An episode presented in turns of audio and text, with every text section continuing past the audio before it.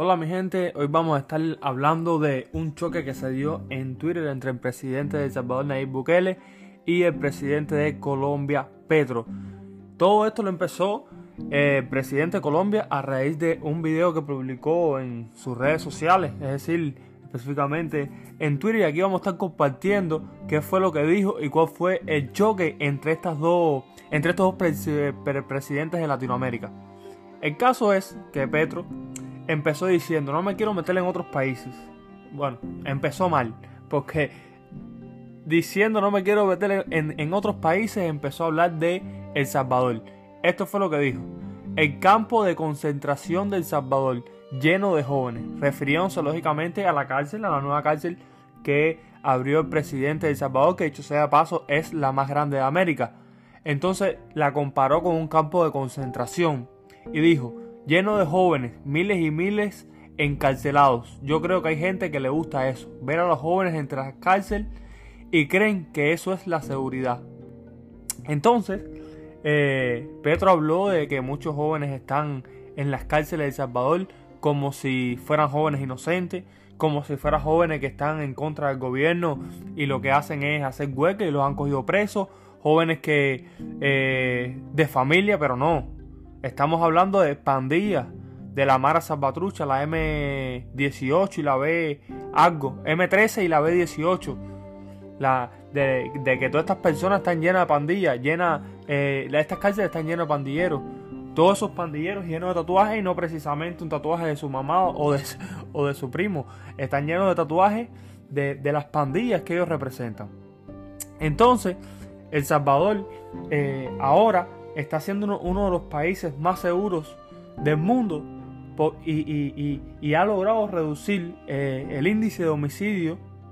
Y resulta ser que ahora viene este, este hombre de Salvador de Colombia, Petro, a criticar lo que está haciendo Nayib Bukele en El Salvador, como justificando, como eh, tratando de algún modo para ver parecer bueno a esas personas que lo que han hecho es matar y eh, acabar con la vida de muchos salvadoreños, eh, quitándole la vida, pero no solo eso, también le cobraban muchos impuestos, extorsionaban y demás y demás y demás.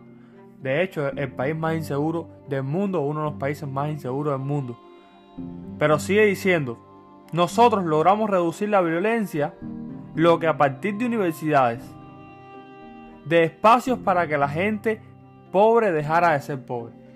Entonces, como que tirando un dardo, no, ustedes lo que, lo, que han hecho es hacer cárceles y encerrarle todas las cárceles. Eso no resuelve nada, lo que resuelve son las universidades. ¿Y qué quería que hiciera que hiciera en El Salvador Bukele? Que le dijera, ay, vamos a construir universidades como si tú fueras a dialogar con, uno de ellos de, la, de, de, esas personas que han asesinado a miles de salvadoreños y te fueran a decir, ay, sí, voy a entrar a la universidad, voy a dejar de matar. No a esas personas hay que ponerle mano dura, si es que se le puede llamar personas como ha puesto Bukele en El Salvador y como otros tantos han hecho en otros países. Pero no, en vez de ver estas cosas vemos, ay, los pobres, los pobres jóvenes, jóvenes porque ah, no le pone delincuente, no, los pobres jóvenes que están sufriendo en las cárceles, centros de campos de concentración, pero cuando mataban gente no, no, no, no hablaba ni decía nada. Cuando mataba a miles de Salvador, de salvadoreños no decía nada. A, los inocentes que sí eh, están muertos y que no se van a recuperar más. No, pero nosotros logramos reducir a partir de las universidades. De espacios para que la gente pobre dejara de ser pobre. Bueno, un estudio realizado desde el 2019 al 2021 arrojó que el 39% de la población de Colombia vive con menos de 2.45 dólares por día. El 39% de la población, prácticamente el 40% de la población, con menos de 2.45 dólares al día, al equivalente, por supuesto, en, pesos colombianos.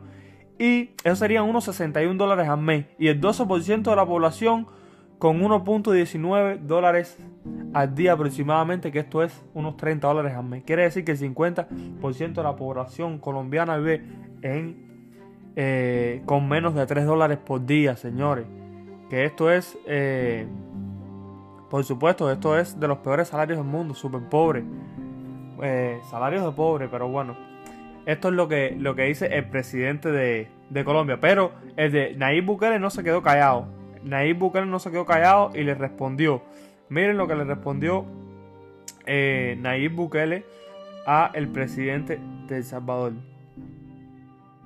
Le puso, Señor Petro, los resultados pesan más que la retórica. Deseo que Colombia en realidad logre bajar los índices de homicidio como lo hemos logrado los salvadoreños. Dios lo bendiga.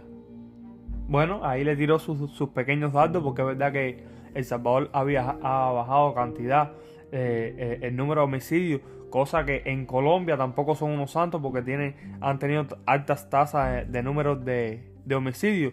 Pero eso no se quedó ahí.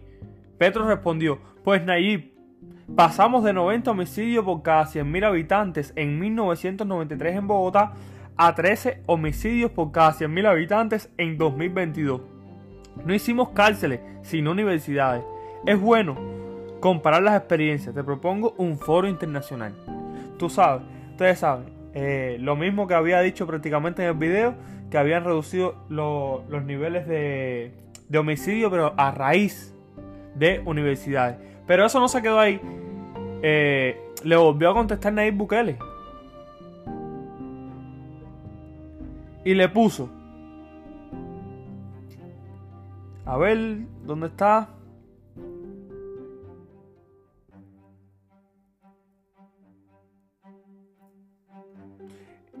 Y le puso.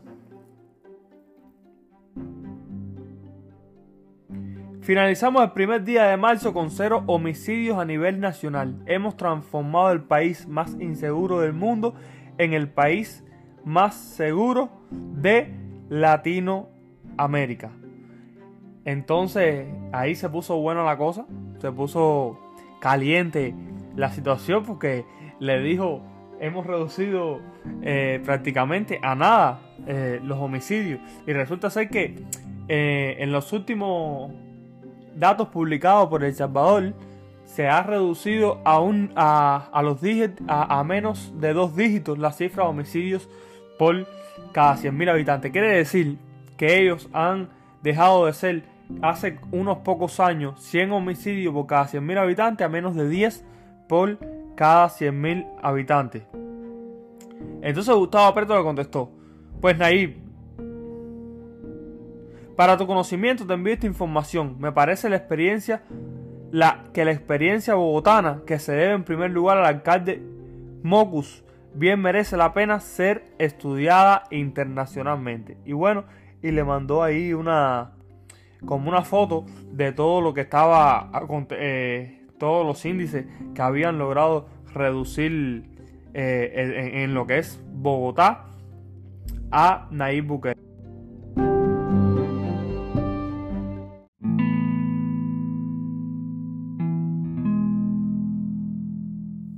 Bueno, mi gente, y para terminar, eh, como decía Nayib Bukele, los muertos no se recuperan.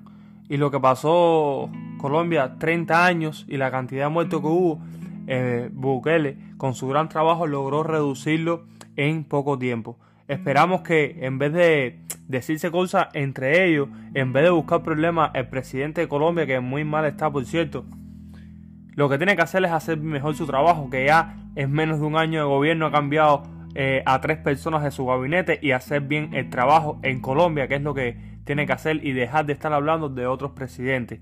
Bueno, hasta aquí el, podcast video de hoy. Espero que les haya gustado y nos vemos en la próxima. Chao.